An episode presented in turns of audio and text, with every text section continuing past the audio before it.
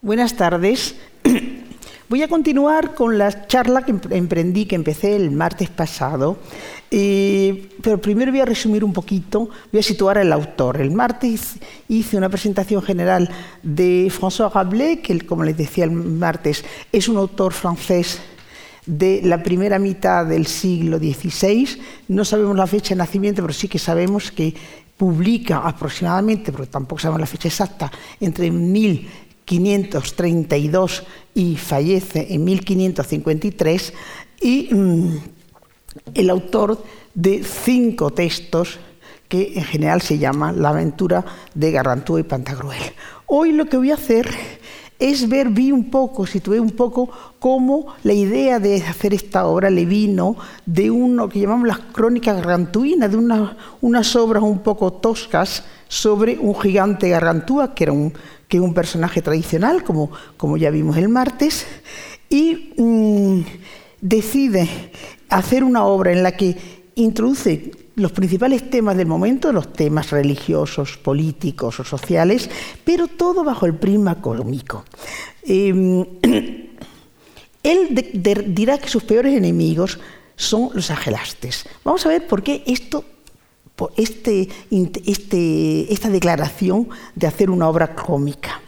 Saben ustedes, como decía el otro día, que El Gargantúa es la segunda de sus novelas y en la segunda edición, porque en la primera no sabemos si estaba, porque ya les contaba el martes que nos falta la primera hoja, hay una décima que acaba diciendo, eh, me comentaron que hay personas que no entienden nada del francés, con lo cual, aunque yo les tenga cita en francés, lo voy a leer todo en castellano y voy a procurar utilizar lo menos posible términos franceses.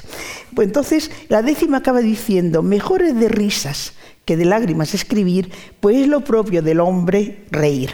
Em, en realidad, lo que está haciendo aquí Rabelais es, está proclamando el deseo de hacer una obra cómica. Eh, lo que está proclamando, en realidad, él parte tergiversa, por así decir, parafrasea una afirmación aristotélica. Aristóteles decía que ningún animal ríe salvo el hombre o que el único animal que ríe es el hombre.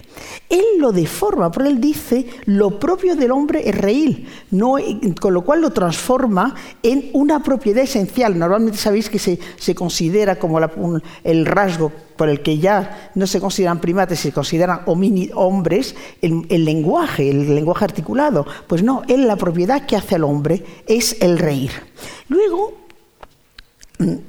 en la dedicatoria de su cuarto libro al cardenal de Chatillon, eh, dice que el cardenal le ayudó a superar las calumnias de algunos caníbales, misántropos y agelastes. Agelastes es un término griego que quiere decir el que no ríe.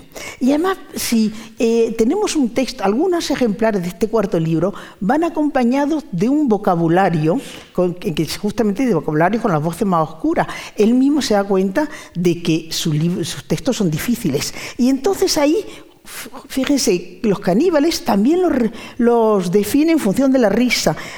esta breve declaración dice que en los caníbales no es aquel que come, come a, individuos de su propia especie, sino que es un pueblo africano monstruoso que tiene cara de perro y ladra en vez de reír, es decir, que no es capaz de reír. O sea, el no reír es un aspecto, digamos, totalmente negativo para Gable. Em, tenemos que decir que es que en el Renacimiento eh, la risa es objeto de muchos debates y de importantes tratados muy serios, eh, de los que el más conocido es el Tratado de la Risa de Laurent Joubert, que se publica en 1579, pero era conocido antes, que este Joubert es consejero y médico del rey y canciller de la Facultad de Medicina de Montpellier, donde, como vimos el martes, estudió Rabelais. Eh, hay que destacar que los teóricos de la risa en su mayoría son médicos, como es médico Rabelais, porque la medicina de la época otorgaba a la risa un gran poder curativo, un, valor terapéutico. Mm. Eh, hay que decir que los médicos del Renacimiento en esto prolongaban un poco los médicos de la antigüedad. Eh, Joubert, el autor de este Tratado de la Risa, establece una relación entre las facultades cognitivas del hombre y la risa. Dice que los animales no ríen porque carecen de alma racional. Eh, y Ronsard, un poeta de la generación siguiente, el gran poeta del siglo XVI, da un paso más y dice que es Dios quien concedió la risa al hombre, con lo que la risa no solo es el rasgo específico de la especie humana, sino que también es un privilegio recibido de Dios. Entonces, eh, todos los temas, no quiere decir que no haya seriedad en su obra, por supuesto que la hay. Todos los temas, cualquier tema serio, eh, introduce siempre algún elemento cómico. Voy a darles un par de ejemplos. Eh, verán ustedes en, en la hoja que le han dado hay muchos, muchos ejemplos. No me va a dar tiempo de comentarlos todos, porque querría que no hablar demasiado deprisa. Prefiero hablar de una forma más pausada para que ustedes puedan seguirlo mejor. Em, entonces, primero voy a demostrar cómo cualquier tema serio siempre contiene algún elemento cómico. Eh, para aquellos que se han acercado un poquito a la obra de Rabelais, seguramente habrán oído hablar de un capítulo que es muy célebre, que es el capítulo 8 del Pantagruel, en el que Gargantúa escribe a su hijo, mm, a su hijo Pantagruel, que está estudiando en París. Eh, en él se ha visto la programación del mm, renacimiento floreciente, optimista. Veíamos el martes que a partir de, 1562 comienzan en Francia la guerra de religión y es la barbarie, esa aplaudera del país y desaparece este mundo optimista. Bueno, entonces eh, en esta carta, que seguramente ustedes habrán visto en alguna antología, se dice, ahora Todas las disciplinas están restablecidas. El estudio de las lenguas instauradas, recordemos que el estudio de las lenguas, se entiende las lenguas clásicas, el griego, el latín y a ser posible el hebreo, están restablecidas. Las impresiones, la, imprenta es eh, algo muy alabado, eh, tan elegante y correcta al uso. Está el mundo entero lleno de sabios, de doctísimos preceptores, de amplísimas bibliotecas.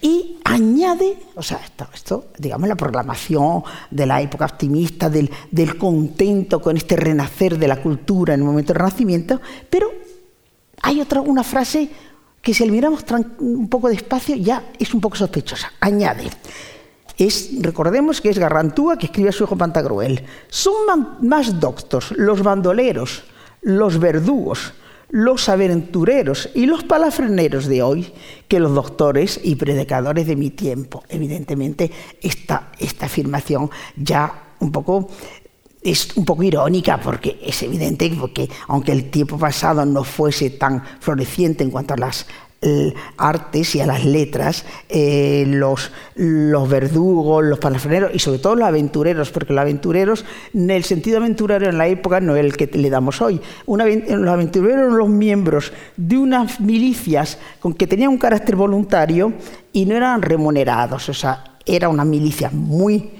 muy indisciplinada y que, puesto que no eran remuneradas, ya imagínense, pueden ustedes imaginar cómo se cobraban, saqueaban, violaban, etc. Entonces, claro, no puede pensar que los más doctos eran menos doctos que ellos. Y, si seguimos, si esta carta que nos la presentan en, en textos selectos, separada, de el conjunto. Si vemos de qué está precedida, ya, entonces no, nos pone más la mosca en la oreja. Dice, eh, nos dice que Pantagruel tenía un entendimiento de doble recoveco y una capacidad de memoria de 12 odres y toneles de aceite. Es una comparación un tanto chocante, ¿no? Para decir, para mostrar su inteligencia, ¿no? Y al final de la carta también encontramos una nota totalmente desenfanada. Dice.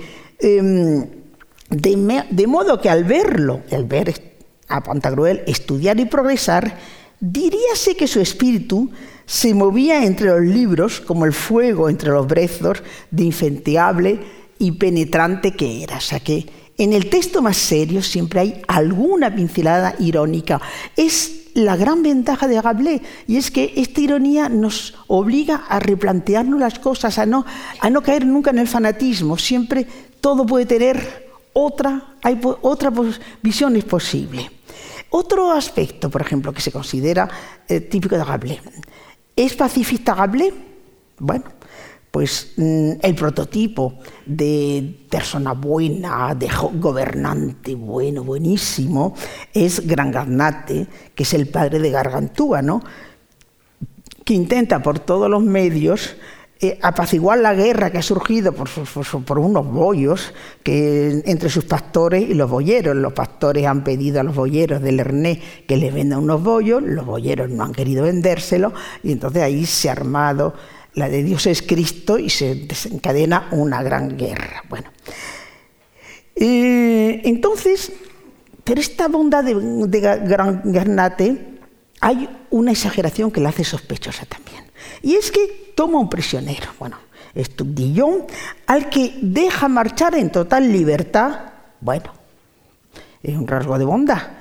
Pero no contento con eso, lo colma de regalos. Le regala una espada con la vaina de oro, un collar de oro con piedras preciosas, una fuerte suma de dinero. De forma que este pobre hombre, al que yo he traducido por capilila, porque es lo que quiere decir en francés, eh, cuando cuando llega al campamento de los suyos y lo ven tan cargado de oro, de piedras preciosas y de dinero, ¿qué piensan? Pues que los ha traicionado, con lo cual lo matan, lo destrozan, lo hacen pedazos. ¿no? Eh, otro ejemplo en el, también de, de texto serio, en el que hay algo, siempre un detallito, un detalle de mm, mm, cómico, sería la célebre abadía de Telema, Telema eh, que es la abadía que al final de Gargantúa se hacen, Gargantúa hace para el hermano Juan, que lo ha ayudado mucho en la guerra, el, monje batallador. es curioso, la palabra quiere decir telema, es un término griego quiere decir voluntad. Y entonces lo que pasa es que sí, es una abadía en la que uno hace lo que quiere, las puertas están abiertas, no entra y sale cuando quiere. Hay hombres y mujeres, se casa uno si quiere, o sea que es, digamos, un canto a la libertad. Sin embargo, pues la paradoja es que esta abadía, esta utopía renacentista, pues es la recompensa para un monje que es de una incultura y de una grosería increíble, ¿no? Y mm, además tiene siempre tiene una nota irónica. Leanla con cuidado y recuerden, por ejemplo, cuando nos dice, está describiendo, la descripción se hace pesada. Lo que es bellísimo es la inscripción en la puerta, cuando dice, no entréis aquí, la, inscripción en la puerta que excluye a los que no pueden entrar en la abadía, que dice, no entréis aquí, hipócritas, santurrones, viejos impostores, rollizos fingidores, gazmoños, bobos, más que eran los godos. No, no sigo porque es bellísimo. Puede leer, pero en fin, creo que con esto le incita a que lo lean, porque es muy bonito. Eh, entonces, ¿en qué descripción se hace pesada? Salvo alguna nota, de repente nos describen una fuente de alabastro con las tres gracias. Muy bien. Eh, de las que nos dicen que salía agua por los pechos, la boca, las orejas, los ojos y otras aperturas del cuerpo. Es, es un poco sorprendente, ¿no? Es decir, que cuando intenta cuando se da cuenta que está dando una impresión de, demasiada seriedad a un episodio, enseguida mete, introduce una nota cómica, irónica, que no, problematiza el texto. Yo creo que por eso es una de las grandes ventajas de Gable. Bueno, voy a ver hoy, aparte de esto, por qué odia a los que no ríen, eh, diversos aspectos de la comicidad Gablé. Hablar de la comicidad Gablé es un tema, eh, yo he hecho cursos enteros sobre esto, o sea que imagínense lo que puede dar de sí. Por eso solamente voy a darle unas pinceladas de los textos que tienen ustedes. Eh, ¿hmm? No sé por qué no fue. Ah, sí. Bueno. Eh, de los textos que tienen ustedes comentaré algunos, no todos, pero para que vean el tipo de comicidad que encontramos en este autor. Y voy a atender, ya lo digo que es solo limitado, hay muchas más cosas, a la sátira, a la parodia, a la comicidad popular, a los nombres propios, grotescos, el uso de, muchas lenguas, eh, o también, por ejemplo, la etimología burlescas. Vamos a ver hasta dónde podemos llegar. Lo primero de todo es la, sátira, ya está. Bueno, este el texto, le voy a dar el texto en francés, luego ahora se lo doy en español, no se preocupe. La sátira se ha dicho que la sátira es una comicidad didáctica, es decir, una comicidad que, en la que eh, se destacan ciertos defectos con idea de, mejorarlo, de reformar las costumbres. Pero la verdad es que la sátira grotesca se convierte en lúdica y casi gratuita. Em, digamos que Rabelais la intención moralizadora cede ante los elementos jocosos, los elementos lúdicos. El Rabelais constata los vicios de la sociedad, pero manifiesta poco interés en reformarla. Y tenemos lo primero de todo, este lo he puesto, la burla de los pedantes. Le pongo en cada caso el capítulo y el libro donde es, por si acaso quiere usted completarlo. Eh, tiene usted aquí el texto francés. Para los que saben francés, pueden comprobar que se trata de un texto con sintaxis francesa, con terminaciones francesas, pero el vocabulario es latino.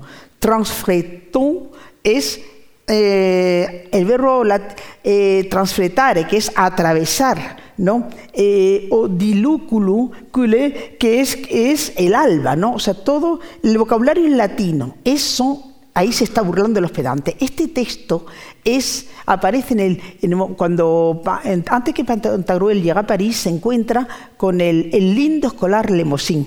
O sea, el quiere decir de la zona de Limoges, saben ustedes, en el sur, centro sur de París.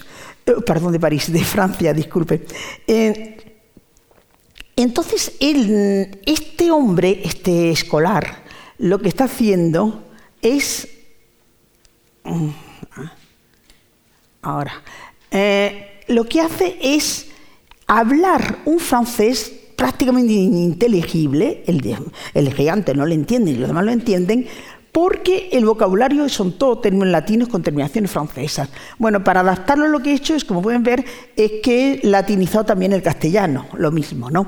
Eh, y mm, para que ustedes puedan ver lo que quiere decir, bueno, esto sería en, castellano sin más, o sea que ya sería traducido totalmente, ya no, no latinizado. ¿no?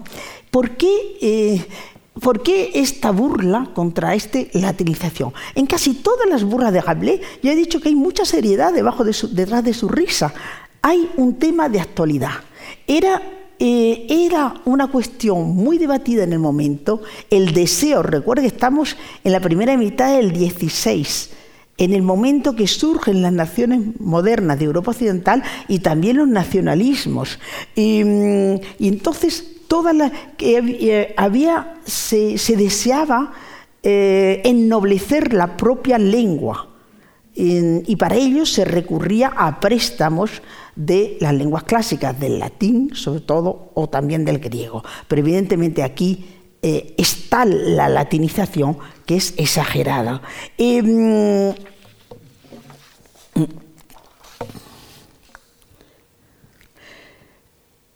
además, el, el episodio es jocoso porque eh, primero porque le, léanlo, por lo menos esta vez ya se lo he dejado que lo pueden leer tranquilamente, léanlo. Eh, no, me encantaría poder tener tiempo de, comentarlo más. Eh, nos situamos en París. recuerden ustedes que en la, margen izquierda del Sena es el barrio latino. En aquella época era realmente totalmente esa zona, era totalmente la zona de la universidad.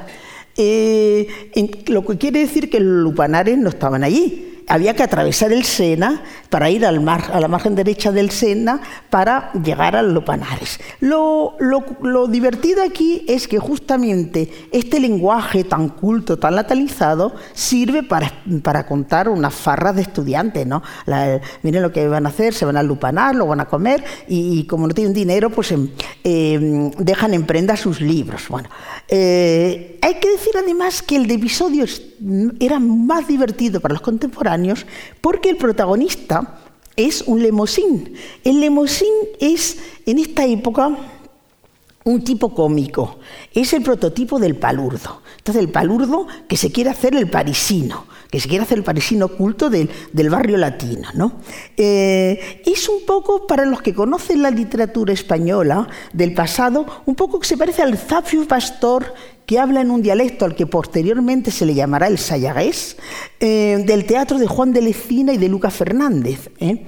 Ah, eh, es, mm, en realidad, la zona de, Limoges era zona de habla occitana, de habla provenzal, con lo cual ya en el 16 el, consistorio de la Galla Ciencia de Toulouse ya ha dejado de escribir en occitano y entonces la lengua occitana ya está en total decadencia, pero ellos conservan un cierto acento que hace que a oído de los parisinos les parezca una persona ridícula. O sea, que es una crítica contra los pedantes que latinizan el francés excesivamente.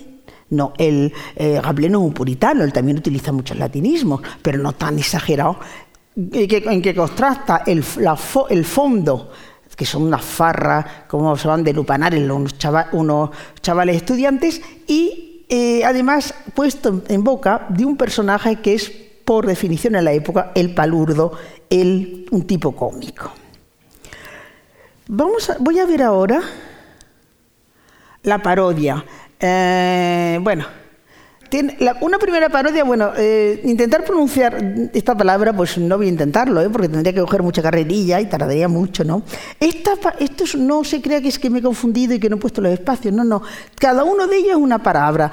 La de arriba es la forma que utiliza Gablet y la tercera es la adaptación que he hecho yo, porque dentro de todo esto se,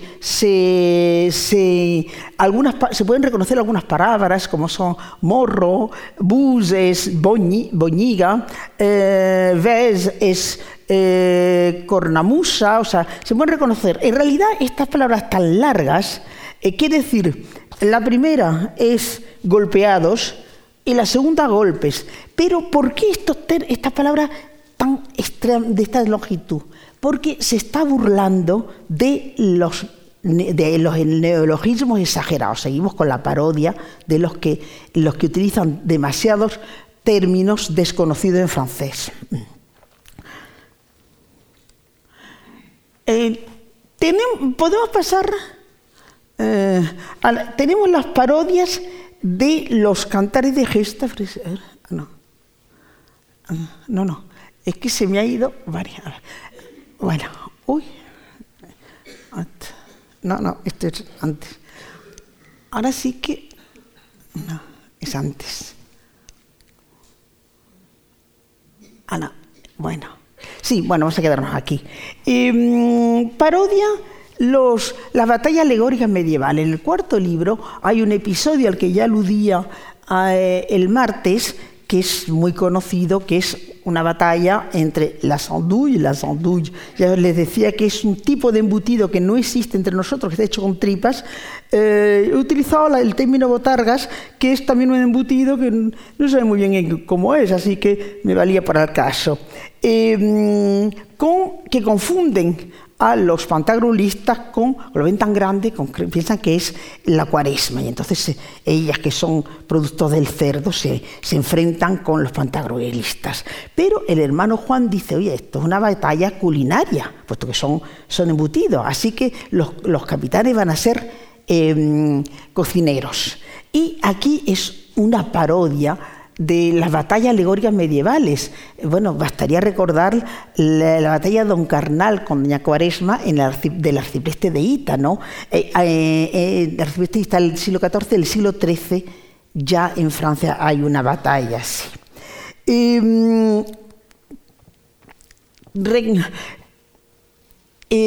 aquí siempre cuando lo veo se me recuerda a, a, el Viejo, ya el Marte lo comparaba justamente con la pintura de esa época, con el de Bruegel el Viejo, que tiene dos estampas, uno de la cocina Granestolenda y otro de la cocina de vigilia, que cuando uno ve la lista de, los productos que se comen, eh, que ofrecen a Gaster, uno los días de vigilia y el otro los otros días, recuerda enormemente. Tengo que decir que el compararlo con Bruegel el Viejo no es una idea que se me ha a mí, se le ocurrió a los contemporáneos. Hay una serie de dibujos muy inspirados en, dibujos de Bruegel el Viejo que se parece que, se atribuyeron a Rabelais, que se le llamaron los sueños dramáticos de, de Pantagruel. Tenemos también la parodia de las epopeyas clásicas. La epopeya, el otro día decía que sus dos primeras obras seguían un esquema de epopeya, de cantar de gesta o de epopeya. Cantar, la, la epopeya la, la, epopeya clásica, el cantar de gesta a los medievales. Bueno, pues justamente en esta batalla alegórica del don, de las andouilles contra los, cocineros de Pantagruel, aparece una parodia del caballo de Troya. Y es que se basa, cosa que hablé le gusta mucho, en una homonimia, en, la semejanza entre la forma de la, ciudad de Troya, que en francés es Troyes, y entonces había, eh, y, la palabra Truy. Truy es hoy es la hembra del cerdo. Pero en la época también era una máquina de guerra, era una catapulta que tiraba piedras. Y entonces, jugando con esto, crean una gran truy y ahí se meten todos los cocineros para entrar en el campamento vecino, o sea, con lo cual se está mofando de la trayectoria. Otra, em, otra parodia muy interesante de las epopeyas clásicas para mí, de las que más me gusta es la parodia del descenso a los infiernos.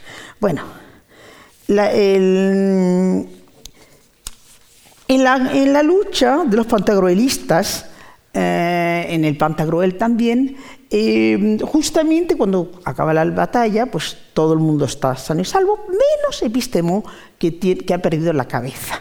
Entonces, eh, Panurgo, en francés panurgo, pero lo voy a decir en español, panurgo, que es muy mañoso, como indica su nombre, su nombre quiere decir eso, capaz de todo, pues a todo, eh, pues pega la cabeza con gran exactitud, le da dos, puntaditas y lo resucita. Este, este, es un episodio, esta es la parte de la resurrección de Epistemon, que fue muy discutido porque un gran estudioso Rabelais, Abel Lefranc, pensaba que era una prueba del ateísmo de Rabelais. Rabelais no fue ateo, lo que hay que decir que esto lo refutaron rápidamente grandes estudiosos como Etienne Gilson o Lucien Febvre. Hay que decir que, por ejemplo, mm, en una obra tan poco sospechosa de herejía como el Quijote, tenemos también alguna resurrección. Recuerden ustedes, ¿se acuerdan? En la primera parte del Quijote, el capítulo 10, después de la pelea con el vizcaíno, que salen un poquito mal parados, ¿no? Entonces Sancho se empieza a quejar, oye, ¿cuándo vamos a encontrar, cuándo vamos a conquistar una ínsula para que yo sea gobernador? Y entonces Don Quijote le dice, dice, bueno, esto nos va a pasar muchas veces. Dice, cuando vieres que en alguna batalla me han partido por medio del cuerpo, como muchas veces suele acontecer, bonita, mm, bonitamente la parte del cuerpo que hubiere caído en el suelo y con mucha sutileza, antes que la sangre se hiele, la pondrás sobre la otra mitad que quedare en la silla, advirtiendo de encajallo igualmente y al, justo. Luego me darás a beber solo dos tragos del bálsamo, el bálsamo de Fierabras, que es un tema francés, como sabéis, que he dicho, y verásme quedar tan sano como una manzana, es decir, que anuncia una resurrección igualito. O sea, que es un tema tradicional eh, medieval, las resurrecciones. Pero, claro, eh, en esta, durante ese tiempo que ha estado muerto Epistemon, ha bajado a los infiernos. Y aquí nos presenta su visión de los enfermos, que es una parodia, por supuesto, de epopeyas clásicas. Recordaréis que el, descenso al infierno aparece en el canto 11 de la Odisea y en el sexto de la Eneida, ¿no? Eh, y al mismo tiempo, Luciano Samosata, que yo os recordáis que lo citaba hace dos días, decía que era un, un sirio de lengua griega del siglo II después de Cristo, que era un autor muy irónico, muy admirado en el, en el, Renacimiento durante el 16 y 17, muy admirado por Rabelais y muy admirado también por Quevedo. Eh, en este él ya, em, Luciano hace una parodia de estos descensos. En Rabelais tiene un sentido fundamentalmente cómico. Pistemón dice, qué pena que me hayan ustedes despertado, le dice a Panur, que me hayan de vuelta a la vida con lo bien que me lo estaba pasando. ¿No creéis que los diablos son gente tan mala? Les dice, no, son gente que no está mal. Y entonces lo que presenta es un mundo al revés. si recordáis el descenso a los infiernos de la Odisea, allí lo que se presentaba era el recuerdo de los grandes mitos griegos y de los grandes condenados. En la, en la Eneida de, Virgilio, en el descenso de Eneas a los infiernos, aparte de un, pequeño recuerdo a los mitos griegos, lo que sobre todo lo que interesa es que su padre Anquise le enseña a las almas que se van a em, encarnar y que serán sus descendientes, es decir, lo que le interesa es hacer la alabanza de la historia de Roma. Em, en la visión irónica de Luciano, pues es una venganza contra los grandes de este mundo. Los, grandes de este mundo pues hacen pequeños oficios. En, el caso de, de Rabelais, lo mismo, los grandes de este mundo desempeñan oficios muy miserables. Por ejemplo, Alejandro Mando, Magno remienda viejas calzas. Jerjes el Grande, emperador persa, como saben ustedes, pregonaba mostaza, que es el oficio más humilde que podía existir en la época en Francia. Cicerón era atizafuego, así para menear el brasero. Eh, Príamo vendía trapos viejos, exactamente, etc. Luego también hay, eh, es un tanto jocoso ver que un papa, se trata de Calixto III, el primero de los papas Borja, el tío de Alejandro VI Borja, como si sabéis, eh, este era barbero de Montes de Venus, ya sabéis lo que son los Montes de Venus, ¿no? poco, siento. Luego, eh, también la bella Elena, Elena de Troya, pues en realidad aquí es una celestina de criadas, la pobre. Y eh, muy divertido también es la, feminista Hortensia, sabéis que es una romana que defendió en el foro romano la causa de las mujeres. Bueno, pues está dedicada a un oficio tan femenino como la rueca. es un texto muy alegre y desenfadado. Eh, y lo que en las epopeyas griegas y latinas era una rememoración de las grandes figuras nacionales se, eh, se convierte en una jocosa enumeración de personajes históricos realizan oficios tan humildes como podría ser más.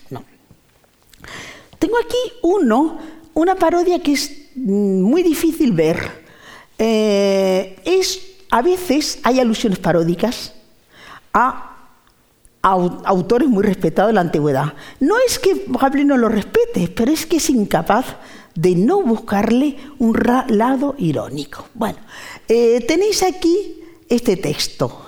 Em, estamos hablando, está hablando del el nacimiento de Gargantúa. Y como todo personaje que se precie, pues claro, tiene que tener un nacimiento extraordinario y también una gestación extraordinaria. Entonces dice que eh, Gargantúa permaneció 11 meses en el vientre de, su madre. Era un tema de actualidad también, porque justamente debatían, y esto muy seriamente, a mí me hace un poco reír, pero hacía muchamente, los juristas debatían si un niño nacido a los 11 meses del, fallecimiento de su padre podía ser considerado legítimo o no. Pero bueno, entonces, eh, y, hablando justamente, y dice, no, el narrador dice, bueno, nació a los 11 meses, dice, pues todo este tiempo, incluso más, puede durar el embarazo de las mujeres, em, sobre todo si su fruto ha de ser una obra maestra o un personaje destinado a realizar en su momento grandes mm, proezas. Así Homero, y añade, así Homero eh, dice que el niño engendrado por Neptuno en la ninfa nació después del año de ser concebido, en el mes duodécimo, pues, como dice Aulogelio, en el libro 3, tan largo tiempo convenía a la majestad de Neptuno a fin de que el niño se formase a la perfección. Bueno, esto si lo leemos así, bueno, lo voy a volver atrás.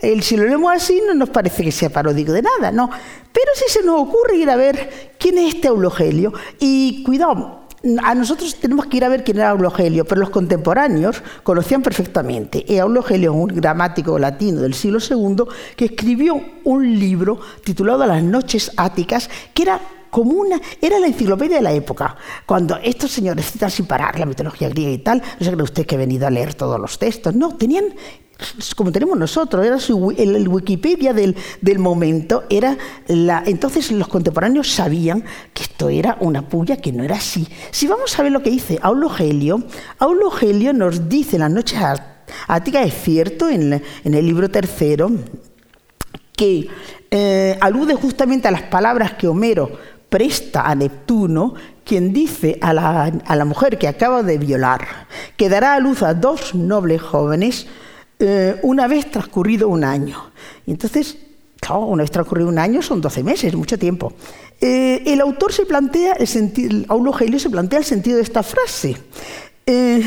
Y señala que unos gramáticos le dijeron que en tiempos de Homero el año solo contaba diez meses. Eh, otros que convenía a Neptuno y a su dignidad que un hijo suyo eh, requiriese más tiempo para formarse que un hijo normal de cualquier mortal. Otros contestaron, estoy citando a Eulogelio, ¿eh? otras pamplinas. y Favorino le dijo que se había interpretado mal la fórmula griega que no significaba un año transcurrido, sino próximo a su, a su término. Es decir, que Eulogelio da varias hipótesis para explicar esta frase de Homero, ¿no? de, de, Neptuno que le dice a la ninfa a la que violó que nacería eh, eh, um, en, el, mes, eh, digamos, al pasado un año.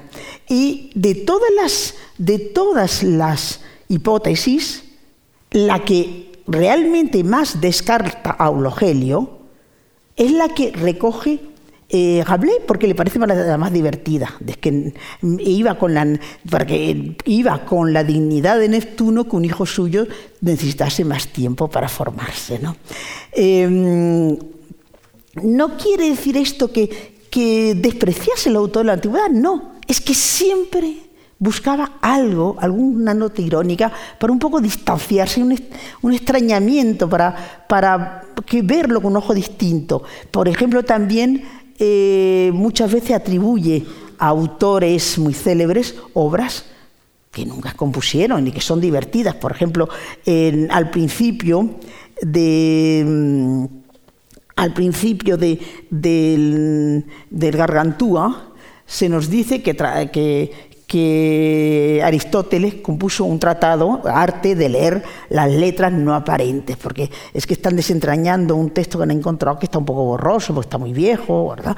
Eh, evidentemente Aristóteles no, escribió ningún tratado de leer las letras que no se pueden leer, o sea, eso no, no es posible, pero es un guiño a, a sus colegas, los hombres cultos de su momento para los que escriben. Tiene un... A ver si está. Eh, este, este le ruego que lo lean tranquilamente porque es muy, eh, muy, muy divertido. Esto es Panurgo, ya estamos en el tercer libro, ¿se acuerdan que decíamos, le decía el martes que el tercer libro es Panurgo, que está perplejo, se pregunta si debe casarse o no casarse, si el matrimonio lo va a convertir en un marido burlado, robado eh, y golpeado, como los viejos de la farsa, o no. Y entonces em, recurre a varios procedimientos para ver, bueno, a ver qué nos dicen los libros clásicos. Entonces abren un texto de Virgilio por una página y leen un trozo, un poema. Y Pantagruel lo interpreta diciendo, uy, esto te advierte de que vas a ser cornudo, no, yo que tú no me metería en esto. Y Panurgo, como si quiere casarse, lo interpreta en sentidos contrarios. Y entonces aquí es Panurgo como la, la mitología, yo le llamaría la mitología de Panurgo. Miren, miren, miren ustedes cómo presenta la mitología, cómo trata todo lo, la mitología, es decir, en este momento de saltación del mundo clásico, cómo la presenta Panurgo, ¿no? Eh, como Pantaruel le ha dicho que su mujer será un liviana y lasciva, dice que va a ser yo vulcano, y hay un recuerdo a, la anécdota que aparece en la Odisea, que es la carcajada inextinguible de los dioses, cuando resulta que eh, Efaístos, el vulcano, ah, perdón, que se lo voy a poner en español. Ah, ah, está. El vulcano de los latinos eh, va a avisar a todos los dioses para que comprueben su desgracia y que cojan infraganti a ver cómo su mujer lo engaña. Su mujer es Afrodita, o Venus para los romanos, que lo engaña con Ares, el dios de la guerra, o con Marte, porque a la más bella de las diosas la habían casado con Vulcano, que era el dios de la, de lo, del, mm, de, de, los erradores, que era cojo y todo esto. Bueno, entonces también como presenta todo este mundo tan admirado de una manera un poco jocosa, bastante jocosa. Voy a mirar, bueno, sí, todavía tengo, voy a ver, vamos a pasar a un mundo distinto, que lo que podríamos llamar la comicidad popular, la que procede de las viejas crónicas, la que procede de los textos populares. Por ejemplo, mm, la desmesura de sus personajes eh, de, su de sus hazañas, ¿no? Por ejemplo, eh, antes de comentar este texto, mmm, sus personajes son gigantes, luego son muy grandes, y, entonces sabéis que cuando Gargantúa llega a París, esto es un detalle que viene de las eh, viejas crónicas, es un elemento de literatura popular, folclórica, comprenderán, no es muy refinado, eh, roba las campanas de Nuestra Señora para ponérsela de cascabel a su yegua, la yegua es del mismo tamaño que, él, claro.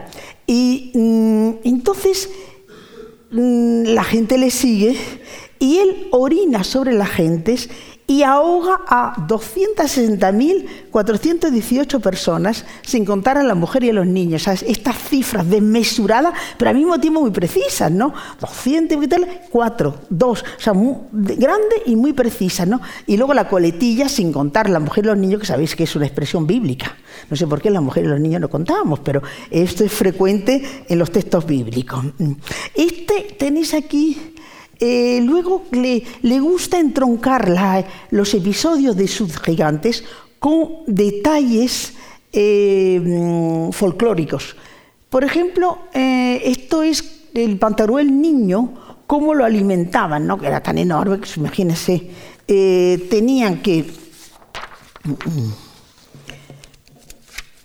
Para la leche, se bebía la leche de 4.600 vacas y para fabricarle un cazo para darle su papilla, se tuvieron que reunir todos los candeleros de Saumur, de Villedieu, de Bramont en Lorena, es decir, de media Francia, ¿eh?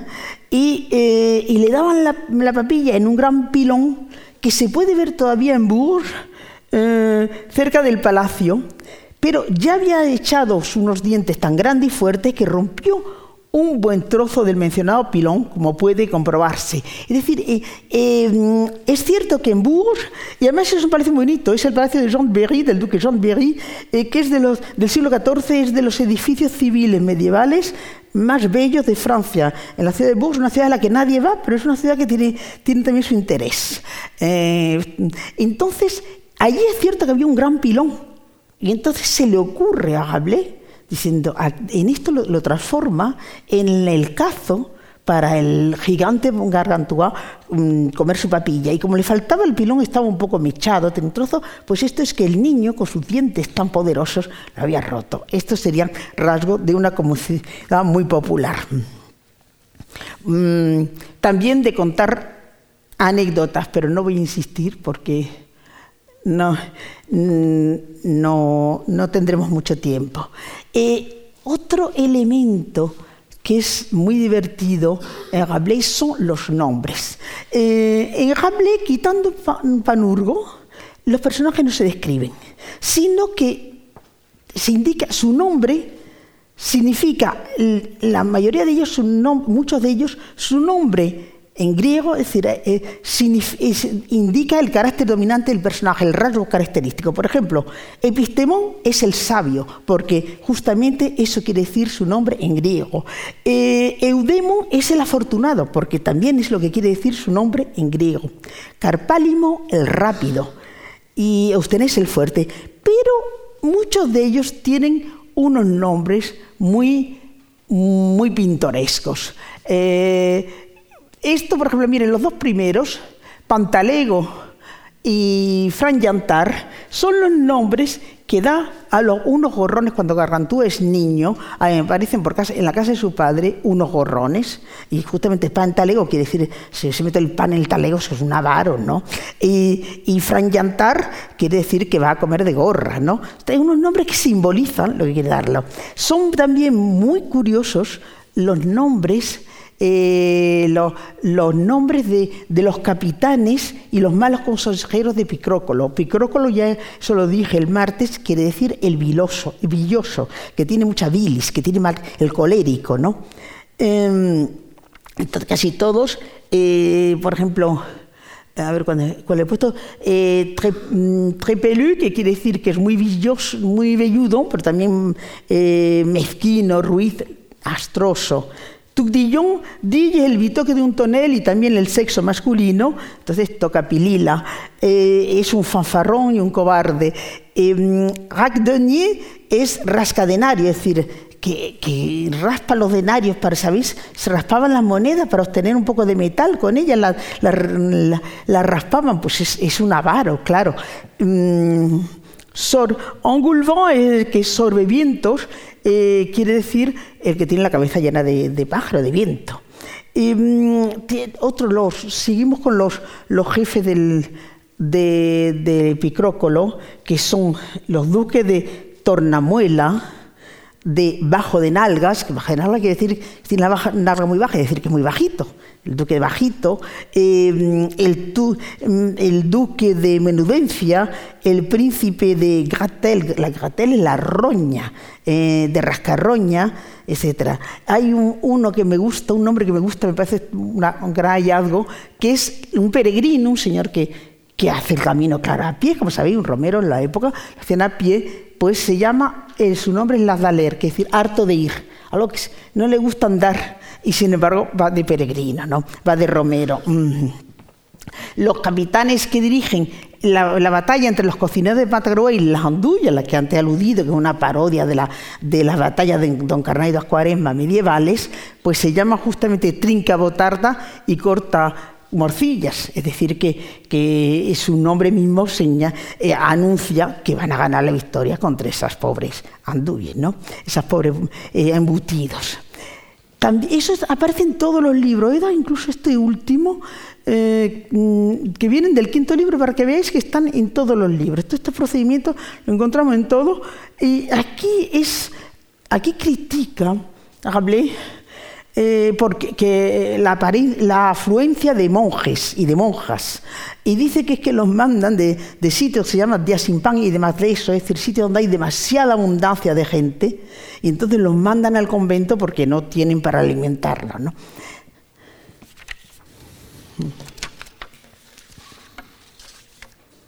No voy a... Hay una aquí. Bueno. Luego, el juego con las lenguas. Eh, las lenguas tienen una extraordinaria importancia. En, estos años hay un interés enorme por, las lenguas, primero por reafirmar la lengua propia, luego lo veremos, luego por estudiar las lenguas clásicas, como lo, dice Garrantúa a su hijo, ¿no? el griego, el latín, el, hebreo, y, y, también porque en el fondo pues, es el, siglo de los grandes descubrimientos. Y los europeos cuando han llegado a América pues han encontrado un montón de pueblos con muchas más lenguas desconocidas. O sea que ahí, de repente eh, el mito de Babel, el mito de Babel tiene una importancia terrible en el 16. Bueno, mm, Basta con pensar en Bruegel, el viejo, otra vez vuelvo a él, tiene varias torres de, Babel. ¿eh? ¿eh? Sabéis que el mito de Babel es un mito bíblico, pero un mito muy anterior a la Biblia. Ya lo encontramos en las tabletas cuneiformes sumerias del siglo del tercer milenio antes de Cristo. Ya aparece este mito de la confusión de cómo había una lengua única y por la maldad de los hombres se confundieron las lenguas de forma que no pudieron entenderse entre ellos. Y claro, el tema de las lenguas es muy importante de Rabelais, pero es muy importante también para los pintores, como, como les he señalado. Hay varias torres de Babel hechas por Bruegel.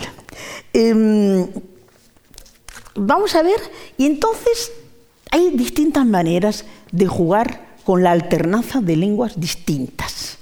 Una posibilidad es dentro de un texto escrito en una lengua, por ejemplo en francés o en español, introducir frases en otra lengua.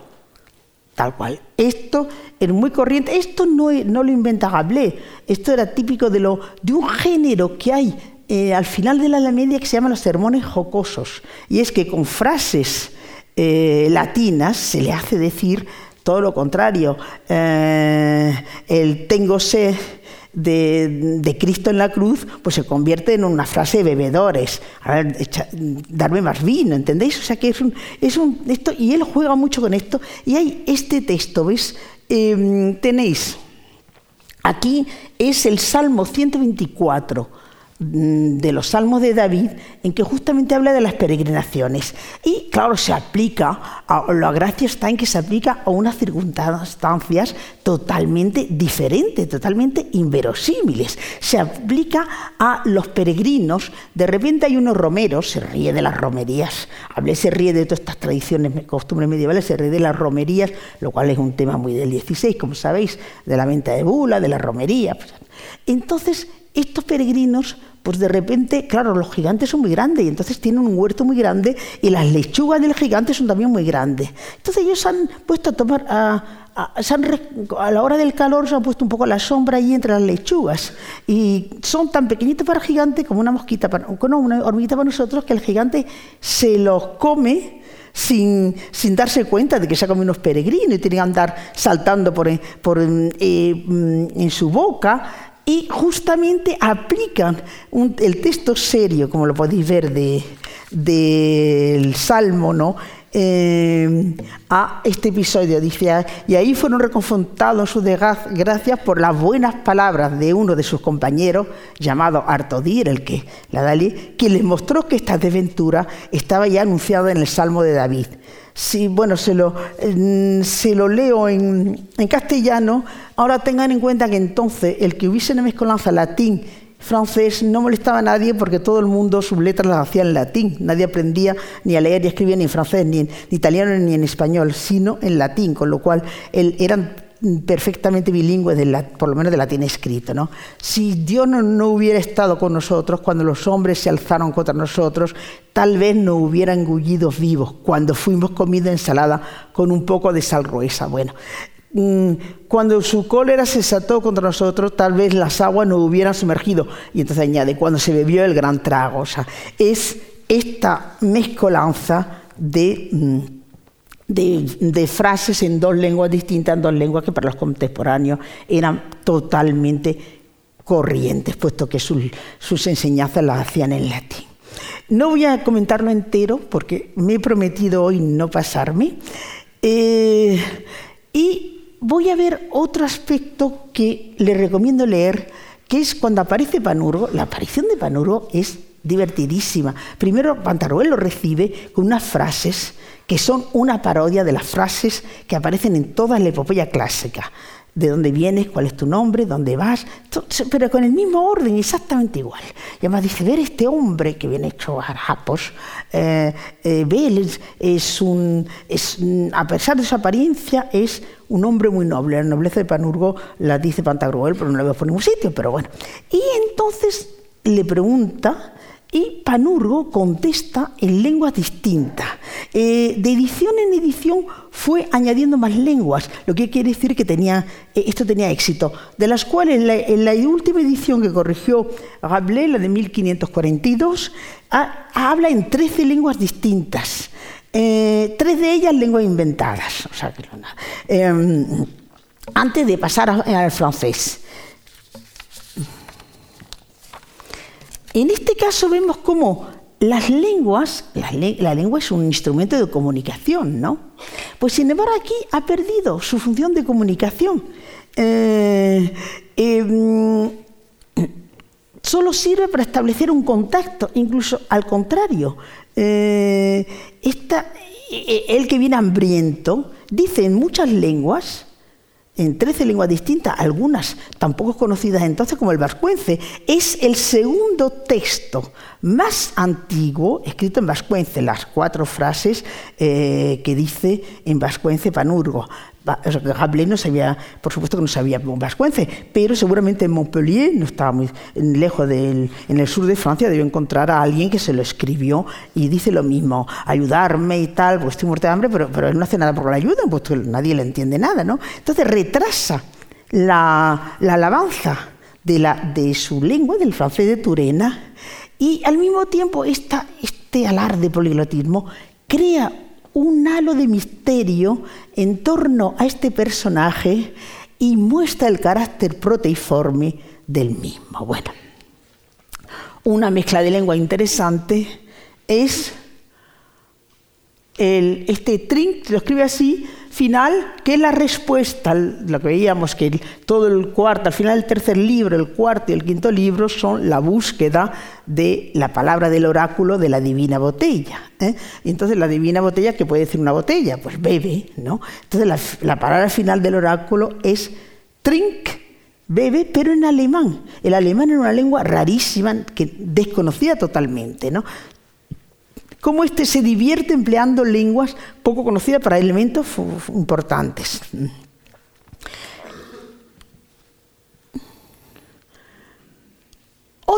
otro juego con las lenguas son lo que yo he llamado las lenguas híbridas. No, entonces, bueno, una lengua híbrida era ya la del escolar Lemosín, que era francés, pero con un léxico latino puro. Eh, pero hay otro, otro tipo que es el latín macarrónico. ¿Qué es el latín macarrónico? El latín macarrónico, o también llamado latín de cocina, es un latín en el que eh, la sintaxis y el vocabulario son franceses. Lo único que pasa es que le pone una terminación. Si digo, en lugar de decir eh, niño, diría ni, niñus. Entiende una terminación latina. ¿Eh? Eh, en realidad, así como lo otro demuestra un buen conocimiento del latín, el, habla de los pedantes, esto al contrario, esto es los que quieren hacerse pasar por cultos, pero que hablan muy mal latín, que no lo son en absoluto. Era un tema, era un procedimiento que ya aparecía en, las farsas del final de la Edad Media, en lo que llamaban las farsas de escolares, que eran todo el, tema esencial, era un niño al que su mamá mandaba a la escuela, el niño era no era muy listo, era un poquito borrito, borrico. Y todo lo mandaba a la escuela porque decía que de la escuela salían los papas y los cardenales. ¿no? Debía haber, no era evidente que su hijo iba a serlo, pero. Y entonces el niño volvió a su casa hablando con terminaciones latinas, esta mezcolanza. Tenéis aquí un par de ejemplos.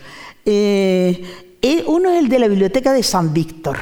La Biblioteca de San Víctor, capítulo 7 Barta Croel, para mí es la primera eh, biblioteca imaginaria de la literatura occidental. Ves que Borges no inventa tantas cosas. ¿eh?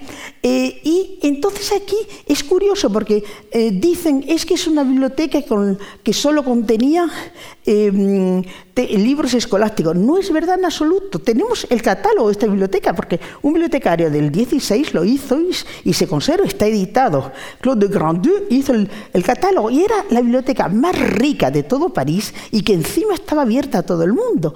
Pero aún de esto también se mofa Rabelais. No quiere decir, al contrario, él, adoraba la cultura, pero le tenía que buscar un poco irónico. Y de repente los nombres de los, de los títulos de los libros se convierten en un objeto de chanza. Por ejemplo, miren, aquí tienen de Brodiorum uso en honestate chopinande per silvestrem sobre la en pieratem jacospinum. Bueno, aquí debajo tienen la, adaptación que he hecho. Eh, brodium un tipo de salsa, ¿no? Entonces, de salsorum uso notate pimplandi per silvestre pieratem dominicum. Bueno, ¿qué quiere decir esto? Es, es del uso de las salsas y de la honestidad del pimplar, del trincar, del beber, ¿no? Por silvestre prieratem. Prieratem quiere decir que es, de, es silvestre de prierio, es mmm, Jacospinum. Jacospinum es que sabéis que eh, en esta hasta, hasta la revolución se llamaba jacobinos a los dominicos porque en principio en París se habían establecido en un hospital de, de San Jacobo, de Santiago, hospital de Santiago, y entonces les tomaron el nombre de Jacobino. Luego a partir, saben muy bien que la Revolución Francesa es un grupo el que se instala en un convento dominico y toma el nombre de jacobinos también. Y entonces ahora, si digo jacobino, entiendo un grupo y o la ideología de ese grupo, ¿no? Eh, grupo de la Revolución Francesa. Pero entonces quiere decir dominicos, ¿no? Y entonces, ¿por qué se, por qué se ríe de este pobre Silvestre Prierate? Bueno, pues, eh, pues eh, de este Silvestre de Prierio, porque es un dominico italiano que había hecho un tratado en defensa de la indulgencia. Y recordar que es un momento en el que la venta de indulgencias estaba muy, muy criticada. ¿no? Eh, otro, mm, otro caso, leerla, porque no voy a poderosla dar, porque es divertidísimo, es, eh, ya os he dicho que Gargantúa roba las campanas de Nuestra Señora, que son bien grandes, ¿eh? para que sean de cascabel a su inmensa yegua. Y entonces la, Facultad de Teología de, manda a, a, este Juanecio de Estequera, a Janotus de Braunmardo, a que recupera, a pedirle que por favor que le devuelva las campanas, que es que, que hace una catedral sin campanas, no puede ser. Y entonces hay una burla de este, de este señor, porque habla en un latín totalmente macarrónico, lo cual demuestra su ignorancia. Primero, además, lo, emborrachan bien eh, antes de que entre. Y entonces, fíjese, le voy a citar una frase que no hace falta ni saber latín para ver que esto es latín macarrónico. Dice, de parte dei, date nobis clochas nostras. Todo el mundo entiende. De parte de Dios, danos nuestras clochas y, campanas en francés nuestras campanas, o sea, es evidente, demuestra ignorancia. Es un, el, esto, el usar el latín macarrónico en las polémicas entre los teólogos de la época, se llamaban, se, llamaban fácilmente borricos los unos a los otros y entonces utilizaban el latín macarrónico para acusarlos de ignorancia. Mm. Voy a terminar ya mm, con esto, con la etimología jocosa. Bueno, en el momento, me quedan cinco minutitos, eh, sabéis muy bien lo que es una etimología. Etimología es buscar el origen de una palabra, ¿no? y es una, es una parte de la lingüística, está, esto estaba muy, muy de moda en el siglo XVI.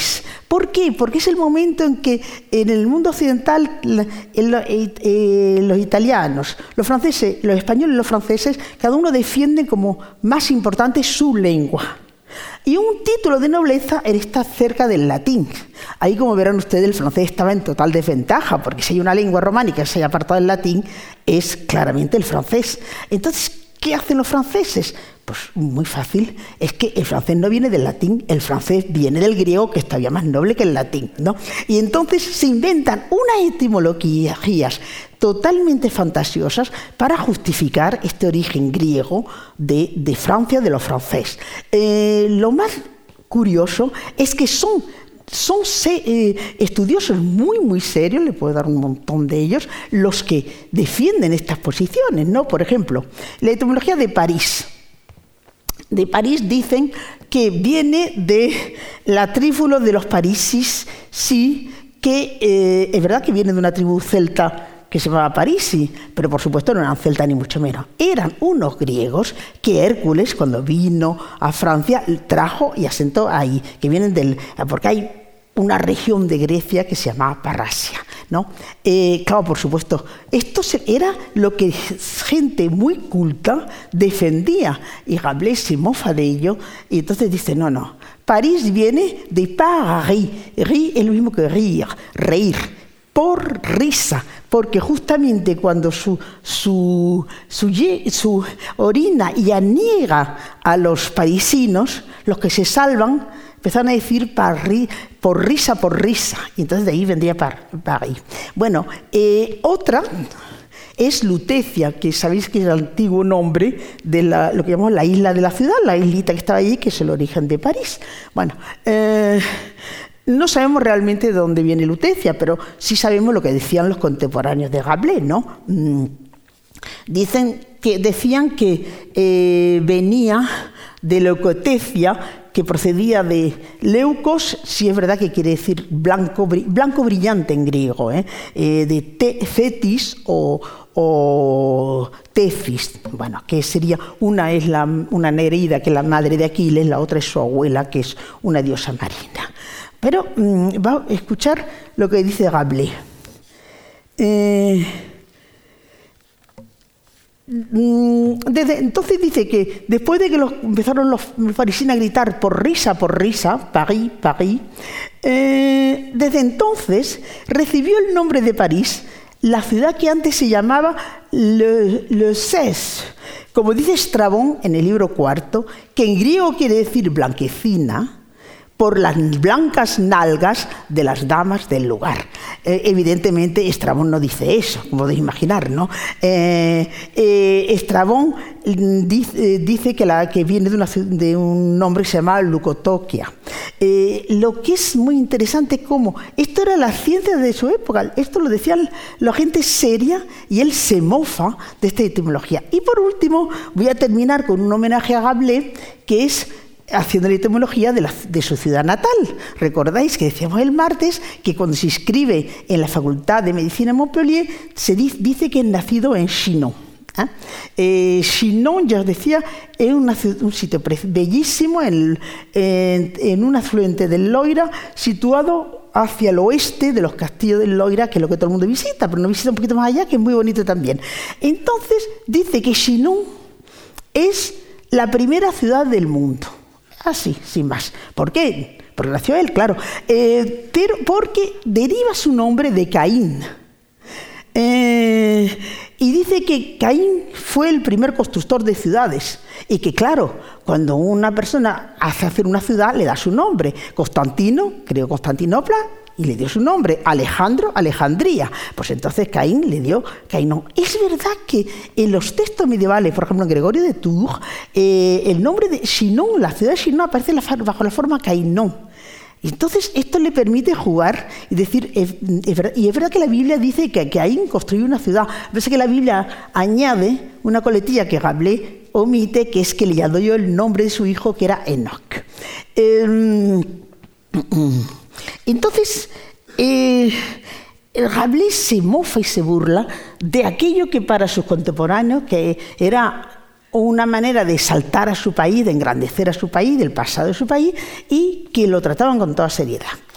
Para concluir, voy a decir que desde, ya desde Víctor Hugo, Víctor Hugo llamó a Rabelais, me parece una forma, fórmula muy acertada, que es el Homero bufón. Y creo que sí, eh, los dos primeros libros serían su Iliada, el Gargantúa, y Pantagruel y Gargantúa, y, el cuarto y el quinto serían su Odisea, su viaje marino. ¿no?